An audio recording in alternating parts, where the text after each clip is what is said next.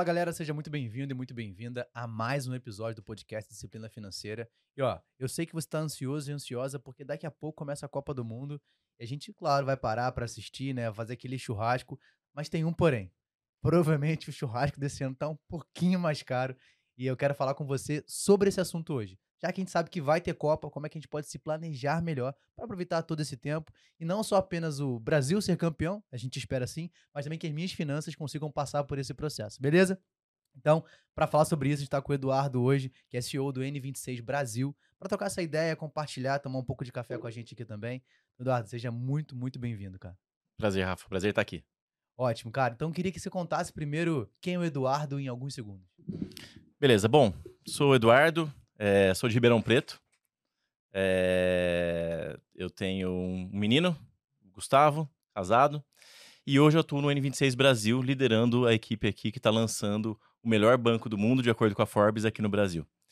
É, ao longo da minha carreira, eu tive uma série de, de, de passagens por, por, momentos de banco. Então, comecei em grandes bancos, passei por grandes empresas de pagamentos. Tive uma outra experiência empreendedora na Trípida, que era uma plataforma de caronas entre cidades cresceu bastante. A gente chegou a ter aí em torno de 200 pessoas e fomos para Paquistão, Índia, México, Argentina. Infelizmente quebrou, como é a vida de muitos empreendedores aqui do Brasil.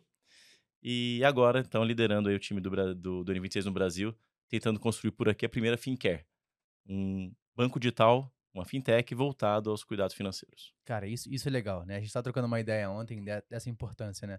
de não apenas ser um banco, mas sim um banco que se preocupa com a nossa organização, com o nosso planejamento financeiro. Né? Não apenas entregando crédito, mas ensinando a usar o crédito de forma saudável. Mas a gente vai falar um pouco mais sobre a N26, é, como você falou, é, de alguns pontos, mas queria que a gente falasse, entrasse nesse assunto. É, eu acho que todo mundo espera pela Copa do Mundo, é um evento que acontece a cada quatro anos, uma expectativa muito grande, é onde acaba a gente se reunindo com amigos, com familiares, fazendo o nosso aquele bom e velho churrasco, né? Então vocês estão percebendo que sempre vai sair um X mais forte aqui, porque eu sou carioca, né? Então não tem jeito, vai, vai aparecer aqui no, ao longo da nossa conversa. Mas queria saber assim, cara, que, como é que a gente pode se preparar? Né? Porque, de fato, ficou tudo mais caro. Né? A gente pega dos últimos dois anos, principalmente, né? de, desde o início da pandemia, tudo vem aumentando, a inflação em níveis históricos, com dois dígitos que a gente não, vinha, não via há bastante tempo.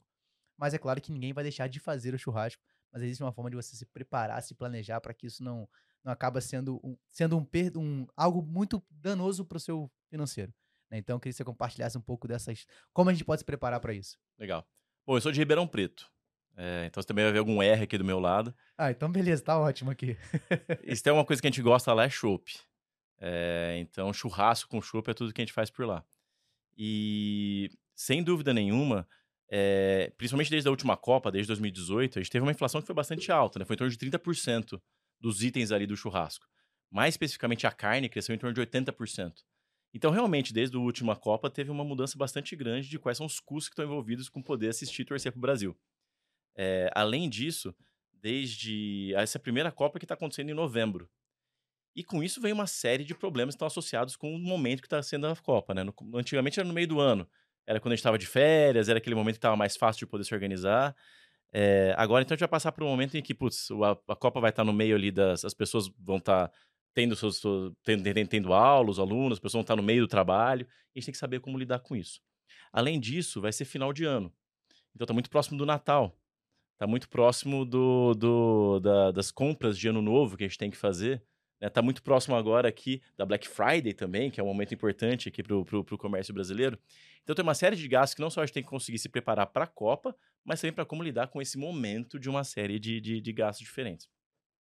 Qual é a nossa sugestão principal aqui? Vamos tentar entender quanto custaria um dia de Copa, vai? É, basicamente, vamos fazer um churrasco. Então, no churrasco, você vai gastar ali uns 40, 50 reais com carne. Dependendo, pode ser ali de 20 a 40, 50, mais ou menos um quilo de carne. Uma pessoa que gosta de cerveja, ele vai tomar 5, 6 cervejas. Vai ser ali uns dependendo muito da cerveja que você está tomando, mas de 30, 50, 60 reais. Eu acho que, considerando ali um, uma bela, um belo churrasco, um belo momento para assistir um jogo da Copa, você vai gastar em torno de 80 a 100 reais. Vamos torcer para o Brasil ser ex esse ano. Então, é, vamos gente, é o que todo mundo espera, né? É o que todo mundo espera. É, então vão ser sete jogos. Sete jogos são 700 reais. Então, puxa, será que tem alguma forma da gente se organizar para conseguir ter esses 700 reais sem impactar no resto das, das demais coisas que a gente tem que fazer. e também sem sair muito disso, né? Sem também perder muito a cabeça. É, uma das sugestões que a, gente, que a gente traz é fazer a tal da contabilidade mental, que é você separar essas, os seus gastos em caixinhas, né? em caixas, ou como a gente coloca aqui no, no, no, no N26, em spaces. São os espaços que você pode abrir e fechar dentro da sua conta. Tá? É, então, uma forma de você fazer isso seria você separar já agora 700 reais para a Copa. Quem sabe, inclusive, 100 reais para cada jogo. Já coloque em caixinhas separadas. Assim você sabe o quanto que você pode gastar a cada dia. E, aliás, você pode, inclusive, no próprio dia ir, ir tirando o dinheiro de lá. Acabou, acabou, você não consome mais. Precisou passar um pouquinho? Pega da caixa do outro jogo. Então, se de repente hoje é um jogo especial, você saiu com alguns amigos, foi para um bar, e no próximo jogo você vai assistir em casa, gasta mais agora no jogo com os, com os amigos no bar e deixa um pouquinho mais guardado e, e, guarda um pouquinho mais na sua oportunidade em casa. Essa é uma forma de fazer isso, que eu acho que é bastante, bastante efetiva. É, e é legal você falar, mas assim, aí só tem um único problema, né? A maioria tá pensando nisso agora que tá ouvindo esse podcast, né? Então, muita gente ainda não se preparou antecipadamente para esse cenário. Né? É porque, assim, é muito comum, né? Quando acaba uma Copa, vamos botar, há quatro anos atrás, tem certeza que você virou para o seu grupo de amigos, para sua família, para o seu marido, para sua esposa e falou assim: ano que vem eu vou assistir a Copa diretamente do Catar. Mas qual a dificuldade? Se planejar para que isso aconteça. Né? Então a gente tem essa dificuldade de montar essa gestão, principalmente de médio e longo prazo. Porque, cara, se você pega, lógico, a gente está tendo a, a Copa mais cara do mundo, né? Em todos os cenários, ela vai ser é, é a mais cara que vai ser. Então, é claro que existe um nível de dificuldade para isso, mas se você planeja quatro anos antes, talvez você conseguisse. Então, quando a gente pega para esse cenário de, cara, você parar 700 reais agora, que é uma conta pô, muito boa. Depois eu vou trazer alguns itens aqui que realmente aumentaram quanto em porcentagem, para gente ver quanto ficou mais caro. Mas eu acho que ter essa consciência, como você falou, primeiro ponto é, deixa eu ter uma clareza de quanto eu pretendo gastar. Agora, depois que eu, que eu olhei para isso, quanto que de fato cabe no meu orçamento? E aí que vem um, um passo anterior a nossa dificuldade de ter uma estrutura orçamentária correta. E o correto não significa que é da minha forma nem da forma do Edu. É uma forma que de fato caiba dentro do meu orçamento. Né? É muito legal que tem muitas formas de fazer isso. É, e é importante saber que você às vezes tem que fazer trocas, né? alguns trade-offs. É... Então, por exemplo, uma forma muito legal de fazer isso também, que ajuda mais no longo prazo, é você ter clareza de quais são os seus custos fixos. Então, puxa, é, em vez de tentar pensar exatamente o quanto você gastar com a Copa, mas o quanto que você gasta fixo todo mês? Quanto que é o gasto com aluguel? Quanto que é o gasto com a escola do filho? Quanto que é o gasto com o serviço que você consome em geral? Quanto que é o gasto, enfim, do, do, do streaming? Enfim, as coisas que você tem que pagar todo mês. Vão ser ali 80, 70, 90% do seu, do seu, da sua renda mensal. É, quem sabe você pode separar esse, esse volume variável que fica todo mês também dentro de uma caixa também separar esse valor que você não precisa gastar naquele mês, mas que você pode separar para ir aos poucos, então formando um colchão que você pode gastar em um momento de aí maior alegria, de um momento que você quer despender mais, como a Copa, como a Black Friday, enfim. Essa é uma forma muito legal de ao longo do tempo você poder se preparar para poder ter um gasto maior. E eu acho que é muito interessante aqui destacar também, cara, que o, o... a gente fala muito de, de saúde financeira como economia, né? Preciso guardar. Mas saber gastar também é muito importante. Inclusive, quando você faz análises é, é, demográficas, o percentual de avarentos, que seriam as pessoas que têm mais dificuldade para gastar, que sofrem mais para gastar, é até maior do que os descontrolados com os gastos. É, então, você poder dar tranquilidade que você está gastando sem que isso impacte o seu futuro também é muito importante. Então, esse tipo de estratégia funciona para os dois lados. Tem pessoa que pode falar assim: olha, cara, então eu tenho aqui essa caixinha com 500 reais, eu vou me divertir para caramba aqui sem problema, porque eu posso gastar isso sem que isso impacte o meu futuro. Então isso é bastante importante. É, e eu acho que é um bom caminho agora para esse momento aqui de final de ano. Não, é, eu sempre, dentro dos processos de consultoria e de mentoria, eu sempre converso com os alunos. Né? Cara, faça o potinho da besteira. É isso aí. Pega uma parte do seu dinheiro e bota o potinho da besteira. Sobrou uma grana, sabe aquele troco que você, cara, você não sabe o que vai fazer? Guarda um potinho da besteira. Porque vai ter um dia que você vai querer gastar com uma besteira. E, e não, é, não há problema em você consumir, em você gastar. Agora, entender se você pode. A gente gravou um episódio há uns duas, três semanas atrás que a frase foi justamente essa. Cara, o problema não é gastar. Porque se você pensa, o consumir o gastar, muitas vezes é mais legal, mais emocionante do que você guardar. Porque você tem um prazer momentâneo. E a dificuldade que a gente tem nos nossos dias atuais é eu abrir mão de um desejo momentâneo por um objetivo futuro. Então, definitivamente, o gastar é mais legal. Mas agora, imagina você gastar quando você pode gastar. o prazer é muito maior, porque você sabe que não é um prazer apenas momentâneo. Você teve clareza que você pode continuar. É a mesma coisa. Cara, ninguém quer comer ali o churrasco, comemorar e no dia seguinte ficar com dor de cabeça. Não a dor de cabeça da ressaca, mas dor de cabeça porque não sobrou mais dinheiro. E você não consegue assistir o próximo jogo, né? Então acho que a gente trazer essa clareza de o quão é importante você se estruturar financeiramente para cada cenário e ter o seu potinho da besteira ali se for necessário para esses momentos. Cara, o dinheiro ele é apenas uma ferramenta para que você possa ter esses momentos. Né, com seus amigos, com a sua família. Cara, esse é o mais importante. Porque senão não serve para nada. É isso aí. E a importância da caixinha para isso, né? Porque se você tem o mesmo dinheiro separado, que seja ali, sei lá, 5 mil reais. É, se você guardar, separar isso, ah, caixinha da besteira, como você colocou, caixinha da reserva de emergência, para você poder também se, se, se, se, proteger em momentos de maior, de maior problema. É, se você consegue separar assim caixinhas, você tem essa tranquilidade. Porque só saber que você tem 5 mil guardado no banco não te ajuda a saber exatamente para que, que eu estou fazendo aquilo. Né? Então, essa clareza de exatamente quanto que eu estou gastando agora, o quanto que eu vim para depois e coisa e tal, você acaba que não tem isso, não resolve o ponto de vista de ansiedade de gasto de economia. Então, você poder classificar as coisas e separar nessas, nessas, nesses spaces, no nosso caso, é super importante. Não, isso traz muito mais clareza, né, Edu? Porque a gente estava comentando, a gente começar aqui, né, o quanto que a dificuldade financeira traz pra gente problemas como ansiedade, como depressão, como dificuldade. Você fica preocupado. Então, cara, o que vai acontecer amanhã? Né? E a gente tem muita dificuldade de lidar com o futuro. Né? Até porque o futuro é impenetrável. A gente não sabe o que vai acontecer, porém eu tenho que me preparar para qualquer desse cenário. Então, quando você olha para sua conta bancária e você vê que você não apenas não tem para o futuro, mas está ainda devendo para o presente, fala, caramba, é muito mais complexo, né? A gente, a gente, teoricamente, não brinca com isso, mas está falando de uma forma mais descontraída, mas é sério. O quanto a gente precisa se importar com essa estrutura. E você falou sobre a questão de gasto, né? Eu sempre falo que o maior, o maior inimigo da nossa vida financeira é o padrão de vida que a gente decide viver. E cada um de nós temos o nosso padrão de vida. Então, as pessoas aqui na sala, você tem o seu padrão de vida, que são os produtos e serviços que você decidiu utilizar no seu mês.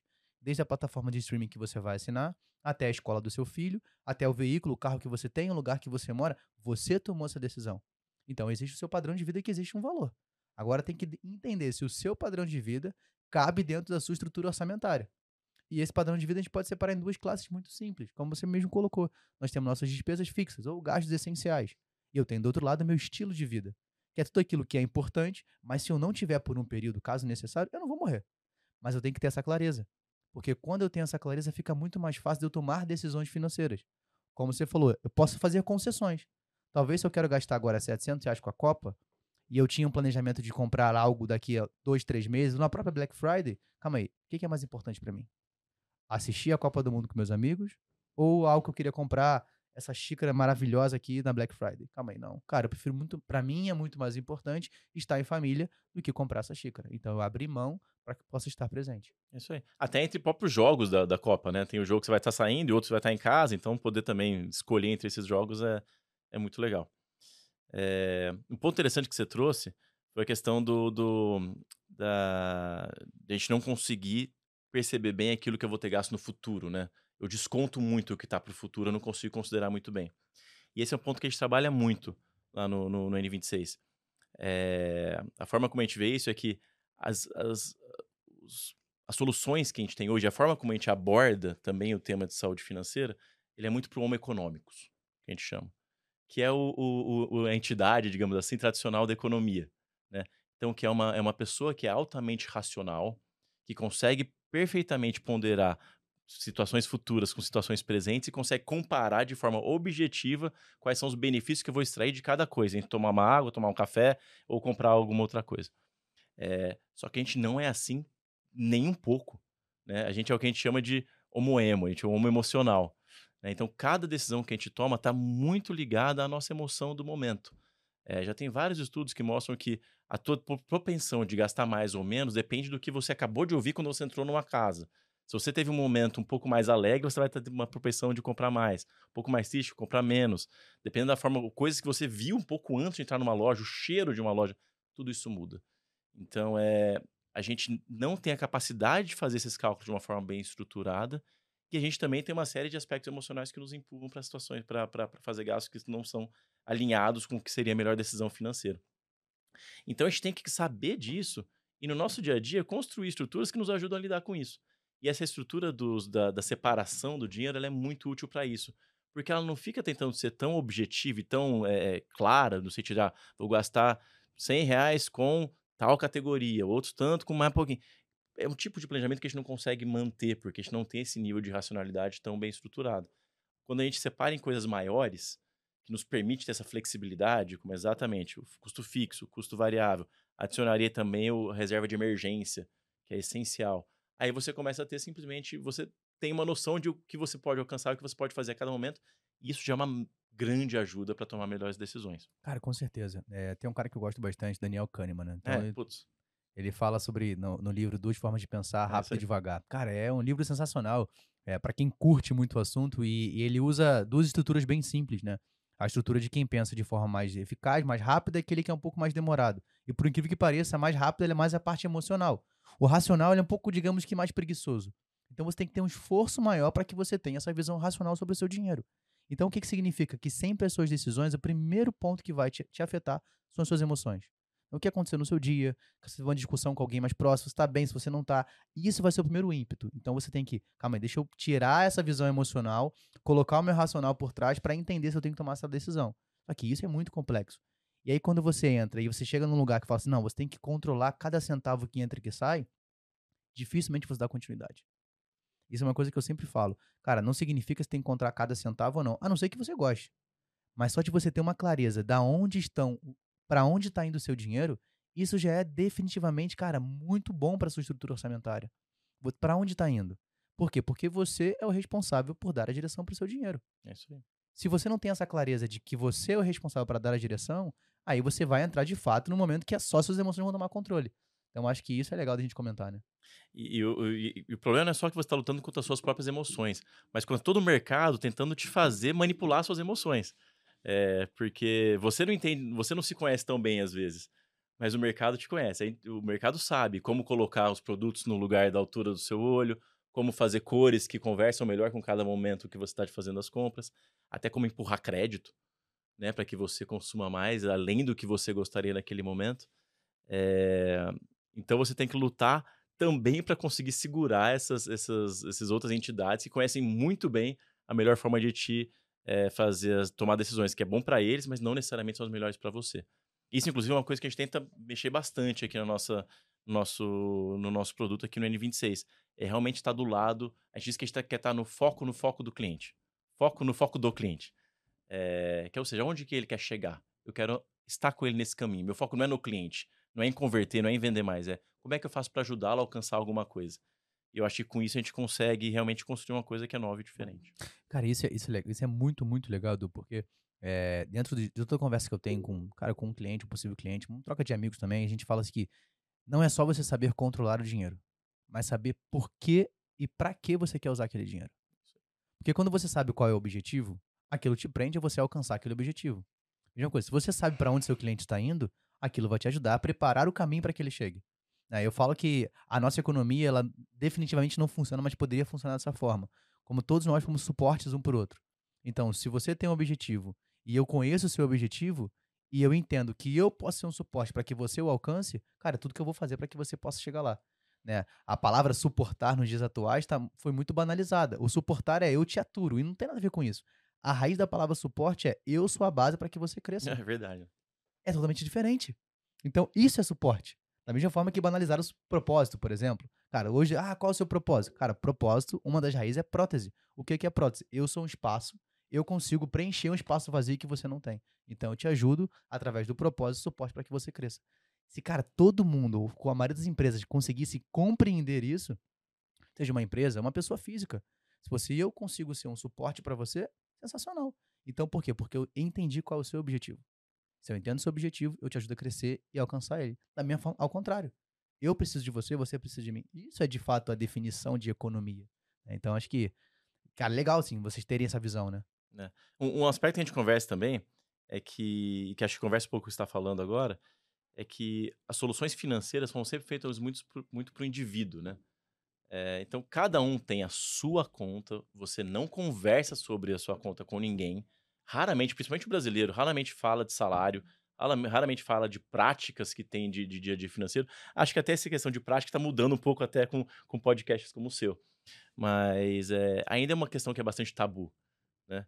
É, será que a gente não devia ter contas que são mais coletivas, que realmente consideram a nossa comunidade e façam com que eu consiga interagir melhor com as pessoas que estão próximas de mim? Até me facilitem o, o churrasco do, do, da, da, Copa.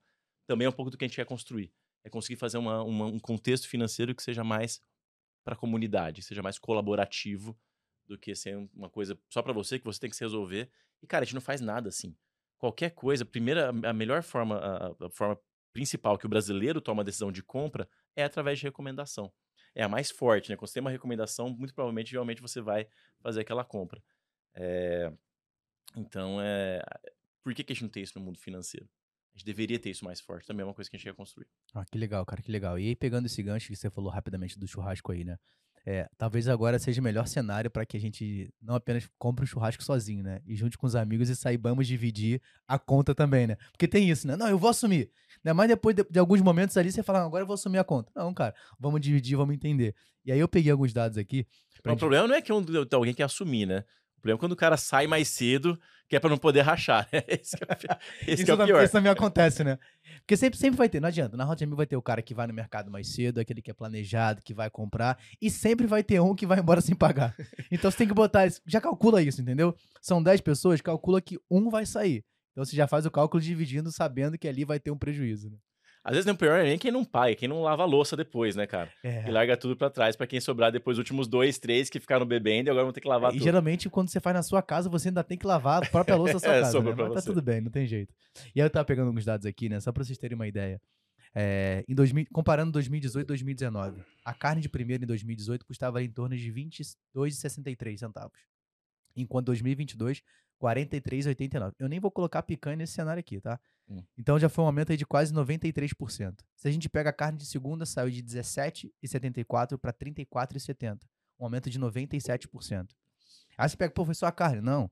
A linguiça aumentou 69,9%. O frango, 110%. O arroz, 62%. O pãozinho, né? Aqui não tem churrasco sem pão de alho. Não tem pão de você correr. 41%. A gente tem um outro cenário aqui, ó. A farinha para farofa tra tradicional, 32%. E a batata, os incríveis 121%. 120, então você vê que tudo ficou mais caro, né? E se você pegar bebidas em geral, né, desde o suco até uma bebida alcoólica, uma média de 20% de aumento. O que seja, o churrasco nesse ano está 72% mais caro do que no, no, nos quatro anos passados. Então, assim. E o salário, você... É.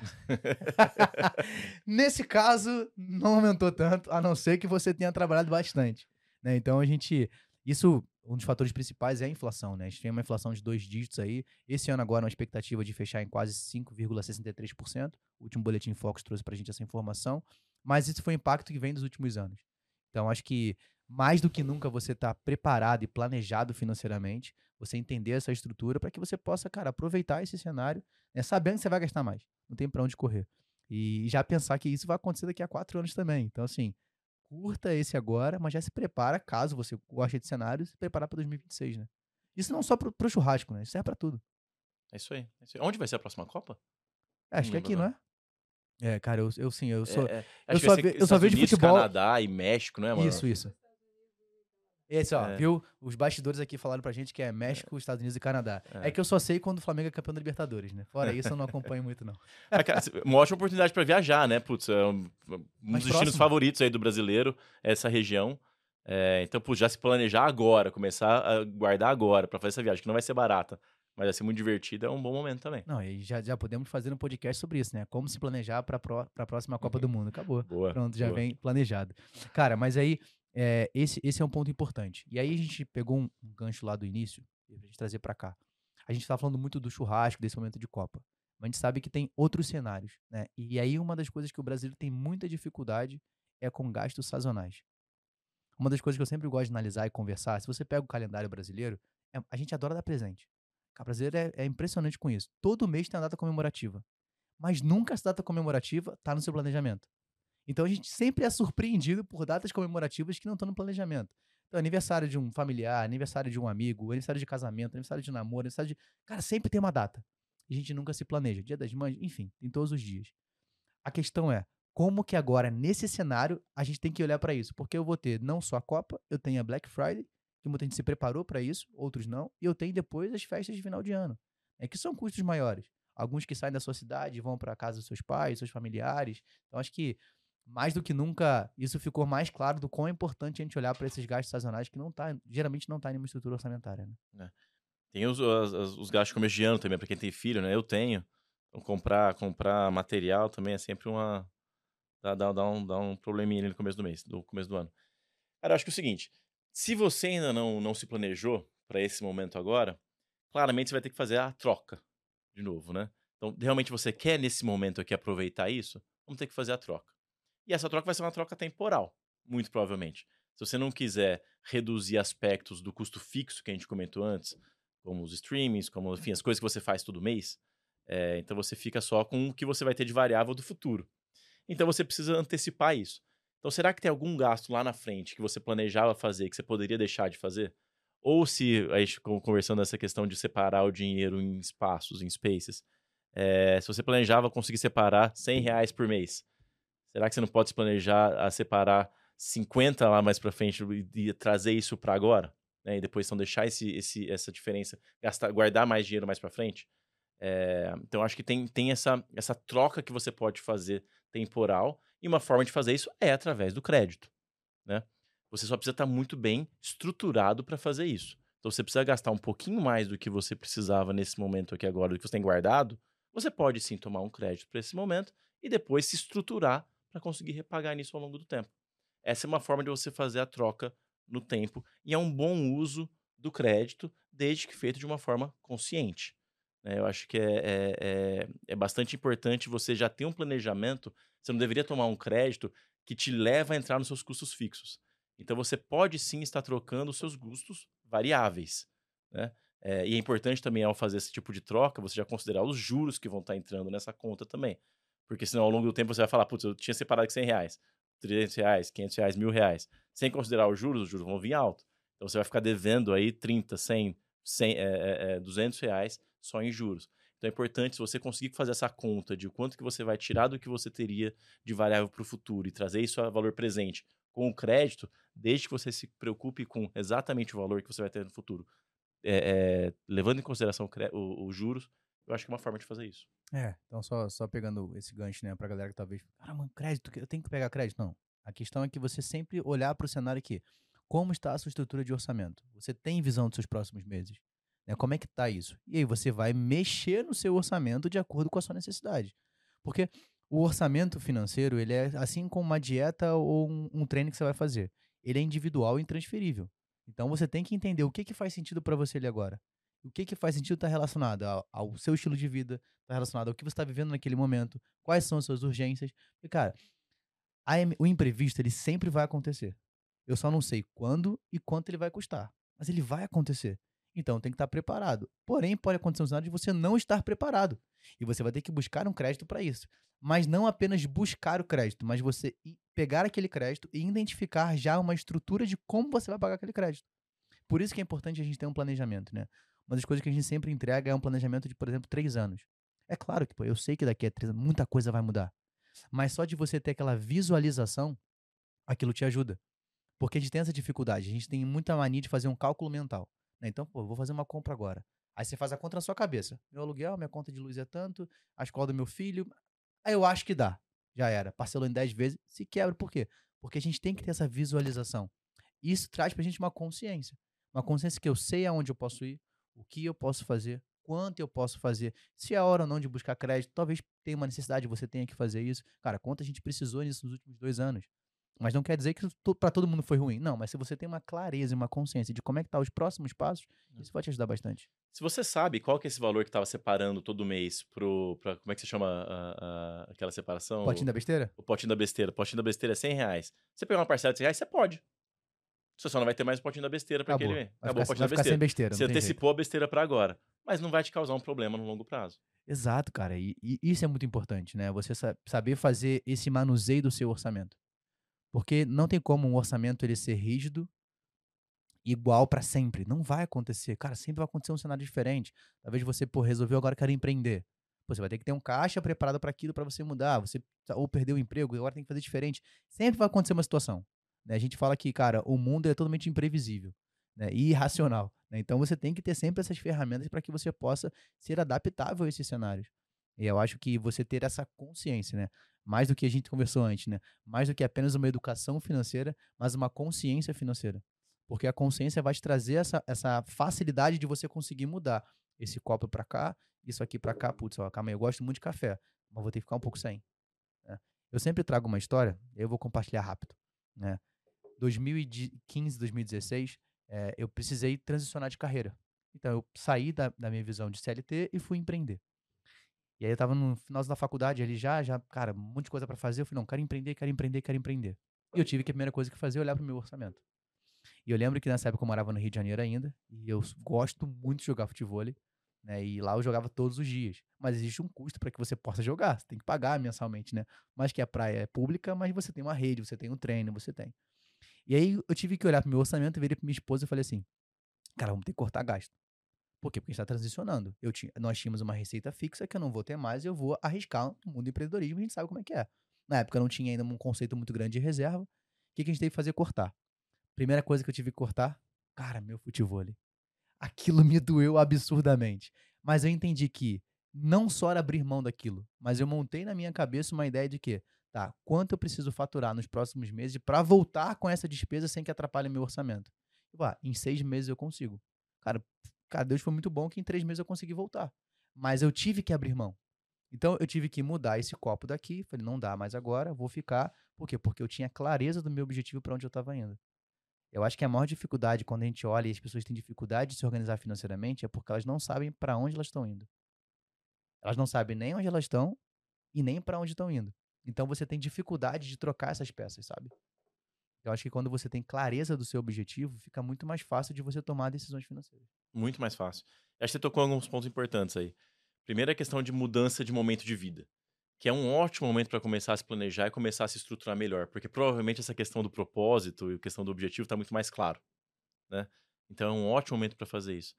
É, eu acho que um outro ponto também é ter. Você fez uma troca ali, né?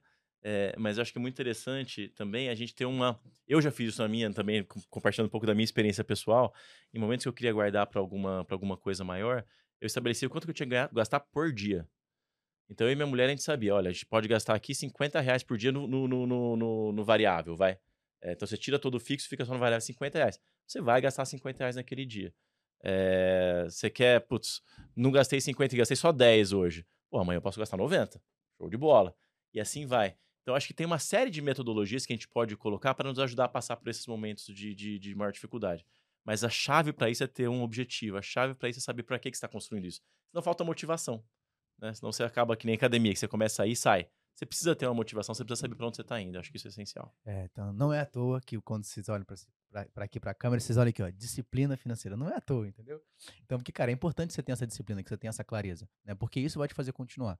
Porque não é só dar o primeiro passo. O primeiro passo, né? A gente falou de. Existe um abismo da pessoa que ela não tem nenhuma estrutura orçamentária e ela quer começar a se organizar. Cara, você tem que empurrar para ela conseguir. Vai, vai que vai dar certo. Cara, dá o primeiro passo, guarda os primeiros 10 reais ali. Porque aquilo vai te motivar. Você fala, putz, eu consigo. Agora eu quero guardar 20, quero guardar 50. Mas esse primeiro passo há uma dificuldade. Mas não só dar o primeiro passo, mas dar essa continuidade também. Isso aí. Isso te força a priorizar as coisas. Que é sempre uma conversa difícil, principalmente em casal. Né? É, bom, nem, nem, nem o governo consegue a questão do teto de gasto, né, que fica furando o tempo todo. é, é, quase uma questão social, né? Então, é. Então, assim, ah, não, não, não vamos culpar o governo, mas existe uma questão cultural de sempre você gastar mais do que você ganha. Porém, você é responsável pela sua vida financeira hoje e amanhã. É. Mas tem uma pessoa, tem a, a vida em, em, casal, a vida com, com algum com um cônjuge, né? Alguém com quem você divide as contas, ela faz isso ficar bem mais desafiador, né? Porque então aqueles 50 reais agora não são só seus. É compartilhado com outra pessoa. E aí essa conversa, então, sempre de, putz, eu gastei mais aqui, ah, mas isso aqui você não devia ter gasto, eu queria ter feito tal coisa. Essa conversa sempre fica mais desafiadora. Então, eu acho que ter, ter essa proximidade, ter clareza do que está buscando e ter uma conversa madura, por isso que eu falo que é tão importante a gente falar também sobre finanças, é importante claro. a gente falar sobre dinheiro. Porque é com essa conversa madura que a gente consegue fazer essas escolhas, consegue priorizar o que a gente quer fazer. É, cara, e quando, quando fala de, de finanças em casal, assim, eu, eu, eu gosto pra caramba desse assunto, porque é, a gente vê que hoje a gente tem três principais motivos né, de separação. O segundo maior é a dificuldade financeira. Né? E na maioria das vezes não é a falta do dinheiro, é a falta do diálogo sobre é dinheiro. É isso aí. Isso que é muito louco. É, e esse dia eu estava conversando com um casal, a gente, eu dei um exemplo muito claro. É, para mim, eu falei assim: olha, eu aprendi na minha vida que o casamento é como se fosse você andar de caiaque. Né? Então você olha casamento e finanças. Quando você vai andar de caiaque, eu posso tentar remar para frente. E se a minha esposa tentar remar para o lado ao contrário, ou seja, ela não tem clareza para onde estamos indo, não significa que eu estou certo ou ela está errada. Mas se a gente não tem clareza junto para onde está indo, eu vou remar para um lugar diferente do dela. A gente vai fazer muito esforço e não vai sair do lugar. Tem um outro cenário, aonde só eu estou remando e ela está parada. O que, que vai acontecer? A gente vai caminhar, porém em círculo. Agora, se nós temos clareza para onde estamos indo, eu vou remar de um lado, ela de outro e vamos juntos para aquele objetivo. Então, assim tem que ser a nossa vida financeira em casal. É isso aí. Muito bom. Então, acho que quando a gente. Cara, tudo vem da relação aqui. Objetivo, clareza. Para onde eu tô indo? Se eu consigo alinhar isso, pô, a minha vida financeira vai, vai caminhar. E aí, a gente. Eu trouxe mais alguns pontos. E, cara, é, ao vivo, tá? Então você sabe que a gente vai pegar as perguntas aqui na hora pra gente poder fazer. E a gente tava falando, tava falando antes, antes, né? A N26 ela entra muito com essa ideia de não apenas liberar o crédito, né? Então, ah, tá, você tem um cartão de crédito agora, né? Que você ficou muito conhecido nos últimos anos, qualquer um tinha acesso a crédito. E isso não é bom, né? O acesso a crédito ele é importante, ele é necessário para que haja um, um, giro na economia ali mais fácil, né? Para que haja uma melhor movimentação financeira. Mas como nós temos a dificuldade. E aí você falou sobre a N26 ser uma FinCare. E aí queria que você explicasse, cara, do que você tem vivido esses dias, como vocês criaram essa percepção, por que chegaram nesse ponto de não apenas olhar para o resultado final da empresa, mas sim o quanto você desenvolve cada indivíduo, cada pessoa que tem a conta ali. Legal. É, o, acho que o primeiro passo que a gente fez foi tentar entender quais são os problemas que a gente precisa resolver. Né? E a gente identificou alguns. É, o primeiro problema que a gente identificou foi essa questão do, do Econômicos. Né? Que então as soluções que a gente tem hoje não foram feitas para a pessoa é, emocional, foram feitas para as pessoas que são extremamente ra racionais. E a gente simplesmente não é assim. Então a gente precisa ter uma estrutura que nos ajude a tomar melhores decisões. É, uma coisa que eu costumo, que eu gosto de, de, comentar aqui, que já me faz o segue para o próximo, pro próximo, pro próximo problema que a gente precisa resolver, é a questão dos nudges. É questão dos, dos. Como que a gente poderia traduzir em português? É, seriam as, os, os empurrõezinhos, né? São as, as dicas que a gente pega que nos ajudam a que nos levam a tomar alguma decisão. É, então, por exemplo, tem um nudge que é muito famoso aqui para principalmente aqui para o universo masculino, que no, no mictório você tem lá a, a, mosquinha que te ajuda a mirar direitinho ali, né? Então esse é um nudge, te ajuda a tomar uma decisão de fazer no lugar certo. É, se você abrir aplicativos de, de, de banco, você vai ver que a primeira tela da maior deles está falando de crédito. Então eles vão te falar seu saldo e vai ter mais umas três, quatro informações sobre crédito. Por quê? Porque é isso que ele quer que você faça. Então não quer te ajudar a tomar a melhor próxima decisão. O que você deveria estar fazendo nesse momento? É eu quero que você tome crédito.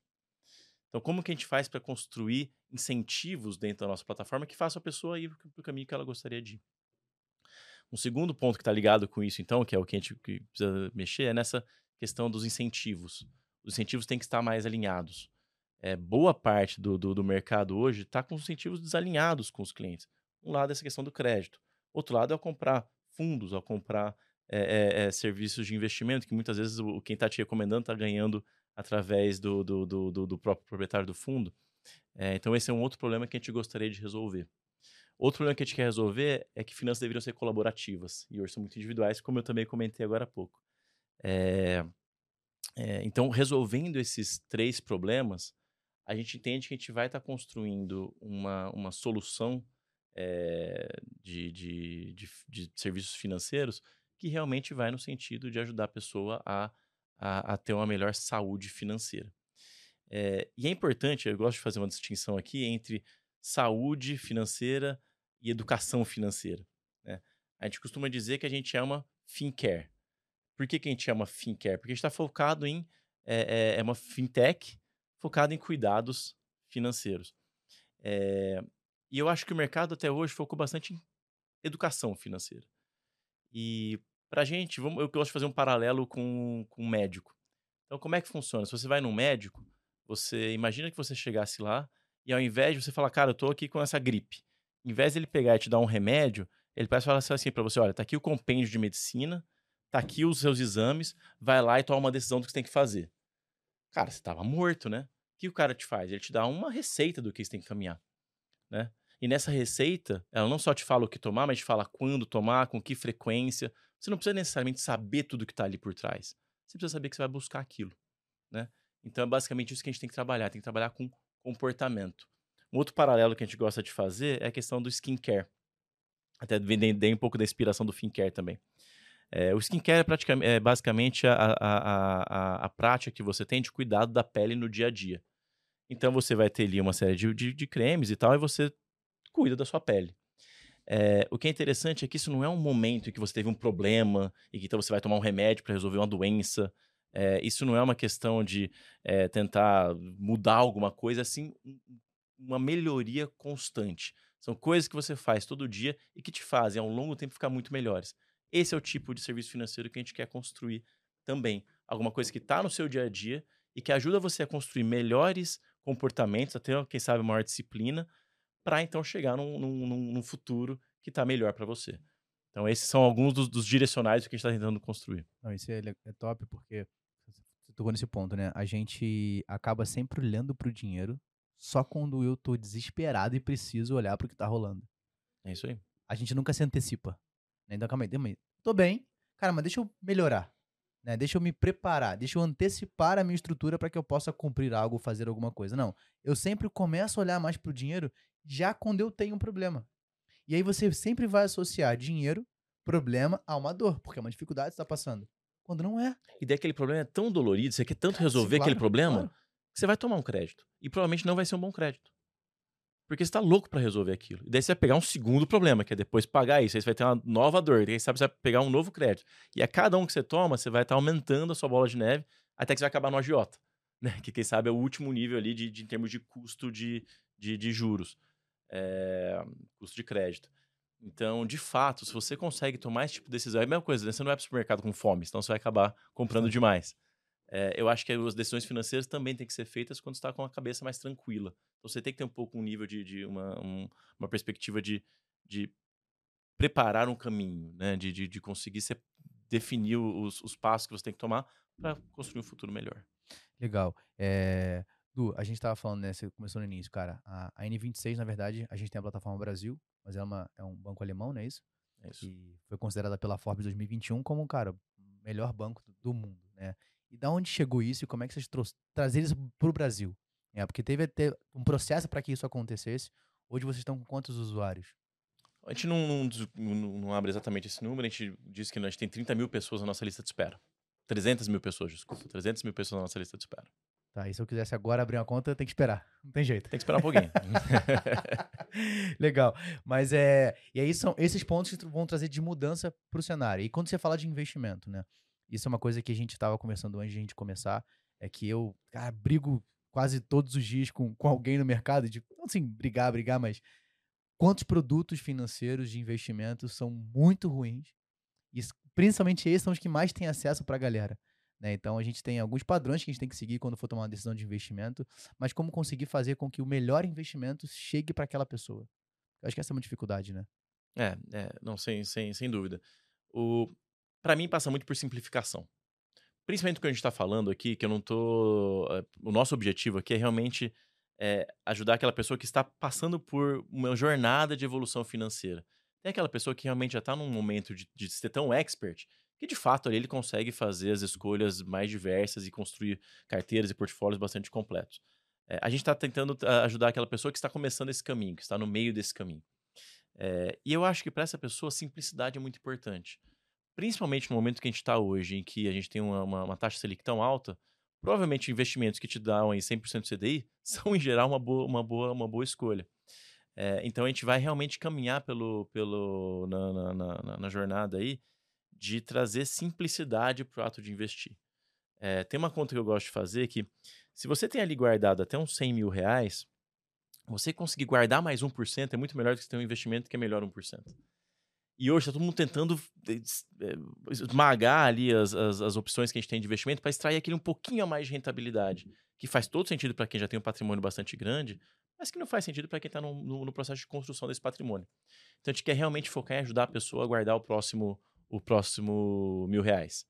É, e é esse o caminho, então, para dentro você guardou, vamos fazer investimentos simples, que te garantem que você vai conseguir seguir na sua construção de patrimônio.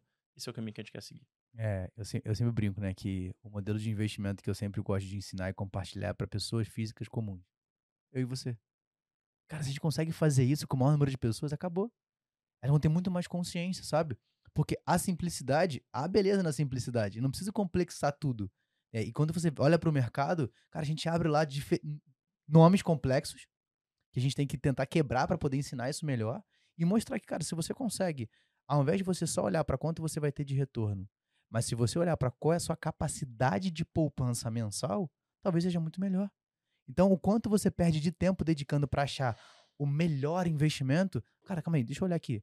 Eu consigo poupar 10% a mais do que eu poupava antes.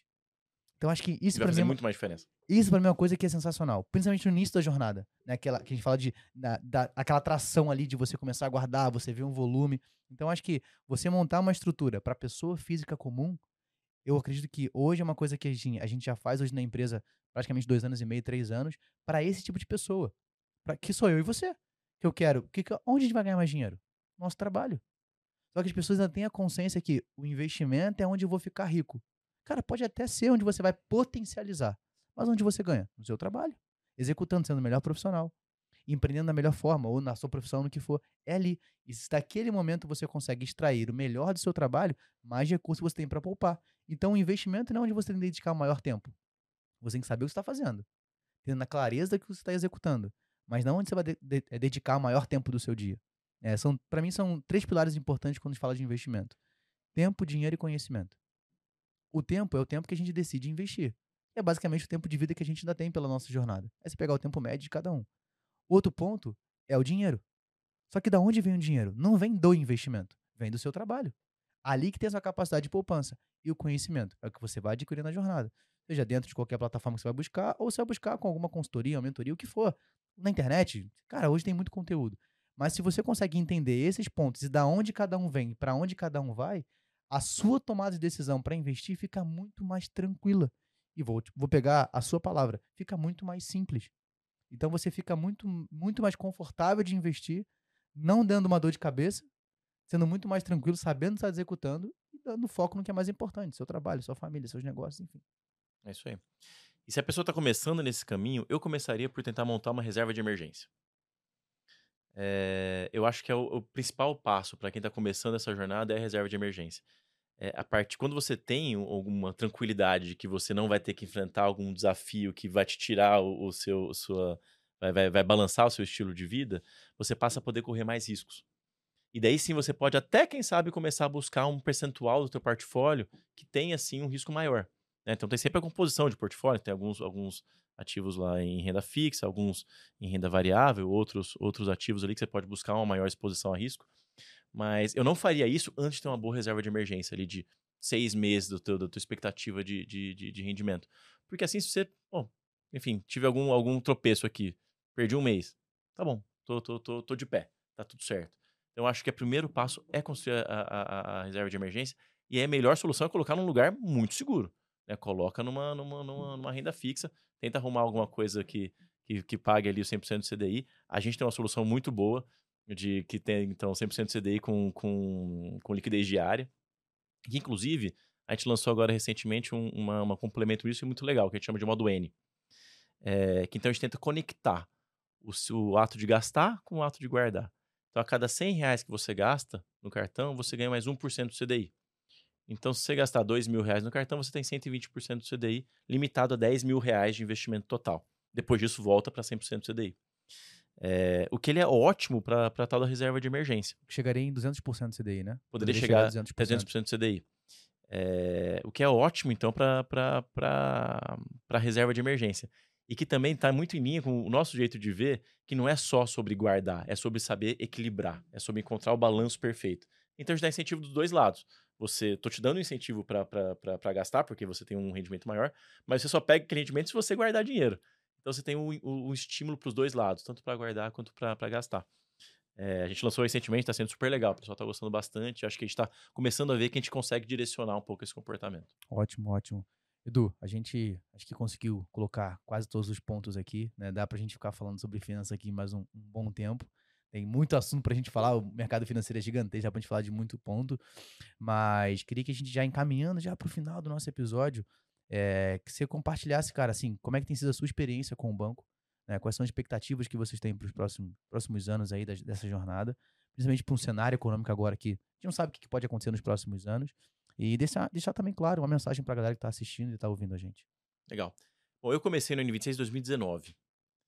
É, foi quando eu vim aqui para o Brasil com o desafio. Vim para o Brasil, não, né? Passei um tempo lá para aprender, depois vim para cá para lançar o, o, o, serviço aqui no Brasil.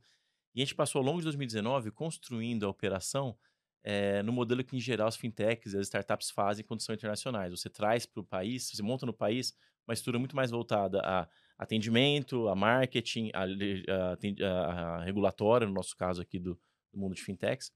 Só que isso não funcionou. A gente passou 2019 inteiro construindo e no final a gente tinha desenvolvido uma linha de código ainda. A gente precisava de muito código aqui para o Brasil. É, então a gente chegou a pausar a operação durante 2020 inteiro. Em, 2000, em março de 2021 a gente retomou a operação e hoje a gente faz tudo 100% diferente. A gente faz tudo local. A gente constrói toda a nossa tecnologia, a gente constrói todos os nossos fornecedores são locais. A gente traz lá do N26 a marca, a gente traz o a user experience, então aquilo que é forte do N26 a gente trouxe mas está construindo tudo aqui pro, tudo, tudo, tudo aqui no, no, Brasil. E a gente faz isso porque a gente entende que a gente está chegando aqui no momento em que a gente precisa sim ter soluções novas, soluções inovadoras o mercado brasileiro e que não daria, não, faria, não faria sentido trazer uma solução já pronta para cá. A gente precisava construir alguma coisa junto com os brasileiros. A gente precisava construir alguma coisa que tivesse desde o começo um aspecto de cocriação muito forte para começar a resolver problemas novos. E esse problema novo que a gente quer resolver é o do cuidado financeiro. É, então acho que foi uma jornada de altos e baixos aí, mas que hoje nos colocou numa posição de bastante robustez para conseguir buscar uma posição bastante relevante no, no, no mercado. Hoje a gente está com o nosso aplicativo em produção, já, na, na, já nas lojas, é, fechado para a nossa lista de espera. As pessoas ainda podem entrar na lista de espera, convido todos aqui entrem na lista de espera. Mas a gente vem se formando aos poucos para que a gente possa ir equilibrando todas as questões que a gente tem. Também com questões de entender como que é a nossa inadimplência, entender como que são, qual que é o capital que a gente precisa manter dentro do banco, como que a gente vai chamando para realmente trazer o melhor produto e o melhor serviço que a gente pode ter. A gente vai indo aos poucos, mas logo logo a gente deve abrir para então tá aberto para não precisar entrar pela, pela lista de espera. Cara, que legal, que legal. Eu, eu acho muito legal, assim, a ideia de construção de um negócio, né? Ainda mais de uma área que eu particularmente gosto bastante. Então, assim, ver como é que isso foi criado é, é sensacional. Eu, eu, tive o prazer de acompanhar um pouco de uma outra empresa há uns dois anos atrás, como é que foi tirar de um outro país e trazer para o Brasil também, que a gente sabe que é complexo. A legislação brasileira ela não é tão legal para poder ajudar nisso, mas de vocês terem essa ideia de criar no Brasil, para o Brasil, é tudo aqui, né? Então, isso é muito bom. Ó, e para você que quer entrar na lista de espera, a gente pode deixar o link aqui? Claro, por favor. Então, vamos deixar o link aqui para que você possa. Eu tô lá na lista de espera também, mas tudo bem, né? Então, assim, é, não fui privilegiado por estar aqui, então eu deixei meu nome lá também, porque eu acho que a gente pegar essa novidade e ver como é que vai funcionar, cara. Eu acho que sim, tem uma expectativa muito grande por essa ideia de Finquero, eu acho legal pra caramba. É, é, algo totalmente novo, a gente não conhece, então vamos ver como é que vai rolar. Mas, antes de tudo, cara, obrigado pela sua participação de conseguir marcar esse episódio, trocar essa ideia, falar de Copa do Mundo, falar de churrasco, né? Então acho que isso é muito importante de dinheiro. Né? Então já prepara o seu churrasco aí, ó. Daqui a pouquinho tem jogo nesses dias aí. Provavelmente essa, esse episódio está indo na semana agora. Então não deixa de, de curtir, de compartilhar, de comentar. E como é um padrão nosso, né? Já ia esquecendo. Sempre ao final do episódio, calma, não é uma surpresa não, fica tranquilo, tá meio nervoso ali. É, sempre a gente gosta de deixar uma indicação, né? Deixar uma mensagem, você quer deixar, cara, de história de vida, o que foi para essa galera, e indicação de um livro. Né? A gente sempre tenta forçar, e é forçar mesmo o nosso ouvinte, quem está assistindo a gente, a ler. Né, cara, a gente tem uma dificuldade muito grande, então a gente montou uma biblioteca, então todo episódio, todo convidado deixa um livro aqui de indicação, a gente força lá, deixa para a pessoa poder, poder ler e buscar, então queria que você deixasse a sua indicação. Boa. Para empreendedorismo, eu vou falar de dois, Beleza. que acho que me iluminaram bastante. Um é o Hard Things About Hard Things, é, acho que em português é coisas difíceis sobre coisas difíceis. Ah. É, me, me, eu perco agora o nome do autor, depois a gente pode colocar. A gente acha aqui. O Google, o Google ele é muito boa, bom nisso. Boa. E é muito legal porque é um empreendedor que fala do que ele enfrentou, ele não tenta muito colocar as coisas em padrões, ele vai contando as histórias, é muito legal. E outro é o Princípios, Principles, do Ray Dalio. Que, putz, a gente vem construindo a empresa muito baseado nisso. Então, para mim, são dois, dois livros aí que iluminaram bastante onde a gente está hoje. Em termos de, de, de, alguma, de alguma sugestão, cara, eu acho que é não desistir não desistir nunca. A gente teve esse momento ali em 2019 que a gente teve que dar um passinho para trás, recriar o nosso caminho e agora a gente está subindo de vento em popa. Então eu acho que isso mostra como que pequenos, pequenos problemas da vida, se a gente está bem preparado, se a gente está resiliente, a gente consegue passar e alcançar muito mais. Acho que essa é a mensagem final. Aí. Ótimo. Aí o livro é O Lado Difícil das Situações Difíceis, do Ben Horowitz. Então acho que Boa. esse é top, sensacional. E o Princípios do Ray Dalio eu gosto bastante. Por acaso eu comecei a ler, voltei a ler esses dias ele. Eu gosto bastante também. Então, galera, é, Edu, mais uma vez, muito obrigado pela sua participação. Cara, espero que você tenha curtido, aproveitado aí, né? Um cafezinho. Pelo menos o café foi bom. Foi né? bom. Né? Então, de, de tudo, o que pelo menos o café foi tranquilo. Mas obrigado pela sua participação. Vou deixar o link aqui. Né? Se quiser te achar nas redes sociais, não sei se você é tão ativo nas redes, mas deixa também pra galera. Boa, sim. LinkedIn, é Eduardo Prota. Bem simples, prático. Bem racional. Gente, ó, obrigado. Não deixe de curtir, de comentar e de compartilhar esse vídeo. Bota no grupo da família lá, que todo mundo vai querer saber como é. Bota lá, gente, como fazer um churrasco gastando pouco. Pronto. Melhor coisa você pode comentar lá, beleza? Grande abraço e até a próxima. Fui. Valeu.